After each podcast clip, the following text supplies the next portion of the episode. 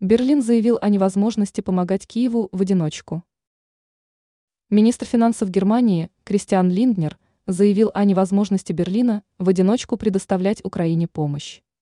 Как утверждает Линднер, ФРГ не считает справедливым осуществление поддержки только одной страной. Министр указал, в любом случае не может быть такого, чтобы Берлин помогал, а все остальные страны отмалчивались, о чем рассказывает РИА Новости.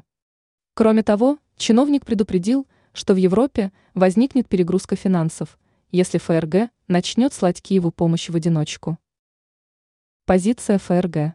Линднер озвучил в отношении стран-участниц Евросоюза призыв поддерживать Украину. Министр акцентировал, ни одно европейское государство не обязано нести финансовое бремя конфликта на Украине самостоятельно. Такими сведениями чиновник поделился в рамках мероприятия Восточного комитета экономики Германии.